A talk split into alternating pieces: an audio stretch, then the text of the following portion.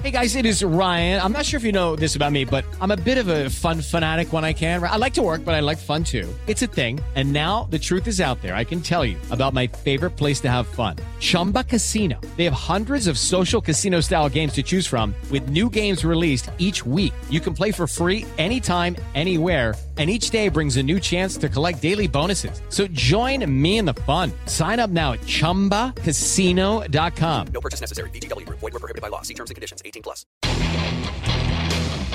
Ciudadanos informados, informando. Este es el podcast de Iñaki Manero, 88.9 Noticias. Información que sirve. Tráfico y clima cada 15 minutos. Cuídame de ti cuídame de ti, que es algo así también como, pues me cuido yo de mí mismo, ¿no? De Mónica Salmón, eh, un poquito de literatura erótica para esta tarde, para este fin de semana, pero combinado con una perversidad muy, muy especial. Y nos va a platicar, como siempre, de la mano nuestra witchy woman, la doctora Tamara Trotner, maestra en apreciación y creación literaria, doctora en investigación y creación literaria y escritora. ¿Cómo estás, doctora? Muy bien, Iñaki, muy contenta de estar con ustedes otra vez, 15 días después, hablando de esta novela, Cuídame de ti, que es una novela, como bien dice Iñaki, es una novela erótica, es una novela de suspenso, es un thriller psicológico, escrito por Mónica Salmón, que es psicóloga, psicóloga y tanatóloga, y, y entonces sabe, sabe manejar este tema pero yo creo que el mayor acierto de esta novela es que es una novela muy valiente, Iñaki, porque trata de un tema que muy pocos nos hemos atrevido a decir, a mencionar. E, es así como que uno se voltea para el otro lado, ¿no? Y es el maltrato de una madre. Estamos acostumbrados a que la mamá es esta figura que protege, que cuida a la mamacita en México. Intocable. No, es exacto, es intocable. Y Mónica acá nos habla de una madre que además es bien importante que lo sepamos, es una novela inspirada en hechos reales. El personaje Nadia, que es su personaje principal, existe. Claro, Mónica Salmón tiene muchísimo cuidado en, decirnos que está totalmente, o sea, cuidada, novelada la identidad de, este personaje. Sin embargo, sí, es una mujer que su mamá la inicia en, en, el erotismo, en la sexualidad de una manera brutal, de una manera perversa, una mujer muy enferma. Y entonces, desde muy chiquita, esta niña empieza a, comprender el mundo de los adultos y el mundo de la sexualidad, pues desde la perversión completa, ¿no? Y le hace muchísimo daño. Y además nadie la rescata. Cuando es una madre la que lastima, entonces como que todos nos volteamos. O sea, la mamá siempre tiene la razón dentro de muchas de nuestras culturas occidentales, ¿no? La mamá, a la mamá no le puedes, no le puedes decir nada, ¿no? A la mamá no la puedes contrariar. ¿No? Mamá, mamá siempre va a saber lo que se debe de hacer. Por eso cuántas cosas no se han escrito acerca de la madre, acerca de esos vericuetos perversos, ¿no? Que hay en la relación entre una madre y sus hijos. Hay que recordar, por ejemplo, a Pink Floyd y la relación de la madre en, The Wall, ¿no? Híjole, ahorita me lo recordaste, pero, La doctora Tamara Trotner, aquí en 88.9 Noticias, información que sirve, Cuídame de ti, de Mónica Salmón. Mónica es, eh, es psicóloga y yo creo que el ser psicólogo, psicóloga o psiquiatra, eh, el, atreverte a meterte dentro del cerebro humano, dentro de la conducta humana, es como un pase obligado eh, o, la, consecuencia ¿no? de ser psicólogo, ser psiquiatra, es la literatura también es escribir algo. Claro, claro, yo creo que es muy liberador para los psicólogos y para toda esta gente que es, como dices, están metidos en la cabeza de personas que pueden estar muy lastimadas, muy enfermas, ¿no? Muy torturadas. Y, Mónica Salmón lo hace muy bien en esta novela porque además el personaje principal de la novela, digamos, el, coprotagonista, la coprotagonista, es Sofía, que es psicóloga.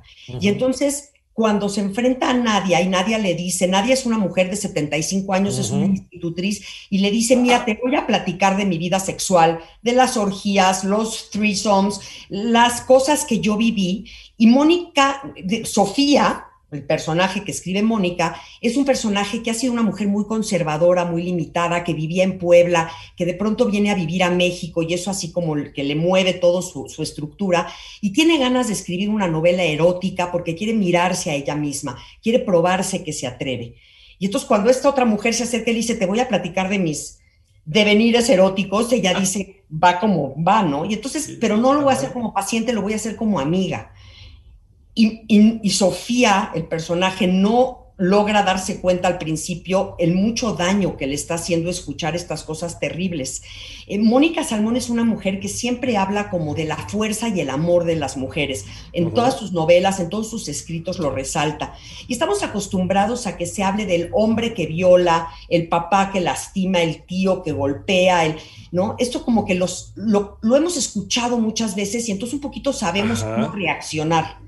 Pero cuando de repente te enseñan el panorama de una madre que hace unas cosas terroríficas con su hija eh, eh, eh, sexualmente, dices, híjole, ¿y eso cómo me lo mastico? ¿Cómo lo manejo?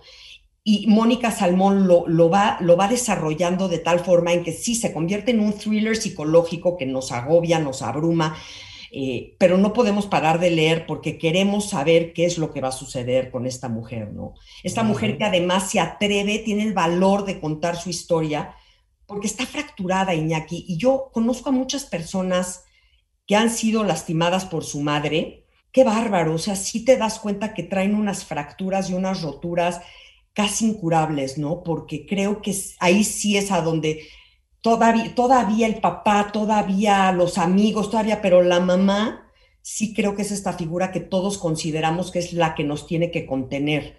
Y cuando ella es la que te fractura, pues truena todo. Y, eso es, ese, ese daño sutil que de repente solamente sale en terapia y que nosotros crecemos teniendo a nuestra madre como la madre ejemplar, pero de repente, pues por curiosidad, por necesidad, porque ya la vida no nos da para más, ¿no? Decidimos entrar a terapia y nos empezamos a, enterar de dónde viene todo esto que venimos arrastrando. Y al principio es un encontronazo con la realidad, porque no podemos creer que esa mujer que teníamos como una... Claro, la mamá, no, ah, muchas veces nuestra madre ni siquiera se enteró del daño que nos estaba haciendo, ella pensó que estaba haciendo lo correcto, ¿no? Claro, claro, que no es el caso de esta novela, porque esta mujer es absolutamente perversa. O sea, sí es una mujer terrible, que además toda esta historia que le cuenta Nadia a Sofía, la confronta a Sofía con todo, o sea, incluso con su propia maternidad, porque entonces cuando te confrontas a un hecho tan perverso, se te confrontan, porque además, claro, era esta familia perfecta, bonita, todo mundo veía, y la vida, y la vida de Nadia era exótica, exuberante, además es una mujer libre, es una mujer que puede ejercer su sexualidad libremente, qué padre, ¿no? Eh, aplaudida porque pues, se está atreviendo a cosas que otras no se atreven. Y, y cuando vemos hacia adentro lo que esta mujer está sufriendo, cayendo en una espiral de la cual además quiere salir y no puede, y entonces cada vez hace acciones más terribles en contra de ella misma. ¿Cómo nos lastimamos, Iñaki? Justo en lo que tú estás diciendo, ¿no? De pronto no nos damos cuenta qué es lo que nos hizo daño, pero nosotros mismos nos empezamos a lastimar en, en una reacción, pues que psicológicamente que nos explique alguno de nuestros escuchas psicólogos por qué sucede esto, ¿no? Pero esta novela creo que puede abrirle la puerta a muchas personas que, como tú dices, o no se dieron cuenta o no se atreven a darse cuenta de que su vida no es esto que, aparentaban hacia afuera.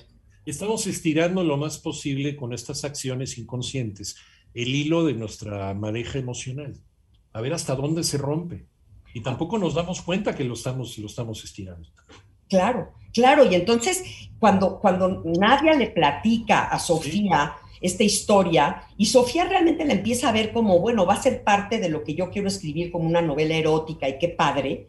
Y cuando se empieza a dar cuenta de lo terrible que está sucediendo y de, lo, de las cosas tremendas que le pasaron a esta mujer, ella misma se quiebra. Y eso es lo que muchas veces nos sucede, ¿no? Y por eso de pronto si alguien llega a pedir ayuda, eh, las personas nos volteamos, nos vamos a otro lado, no queremos, no queremos involucrarnos en, en un tiradero, en un charco tan oscuro y tan apestoso y tan fuerte. Y entonces sí. nos vamos. Y Sofía, que viene de una familia poblana, conservadora, ¿no? Claro. El, masticar y el digerir toda esta información, pues desde luego también le, cae, al, le cae al traste. Doctora Tamara, ¿en dónde te encontramos? ¿Dónde platicamos contigo? En todas las redes como Tamara Trotner que ahí me, encuentran siempre y, y ahora sí ya hicimos una promesa en 15 días, el Nobel de Literatura. Va, perfecto, ya lo dejamos cerrado. Doctora Tamara Trotner, escritora, autora de Nadie nos vio partir, maestra en apreciación y creación literaria, doctora en investigación y creación literaria. Como siempre, muchísimas gracias, te tenemos mucho. Gracias. Gracias, Iñaki. Gracias a todos por escucharnos.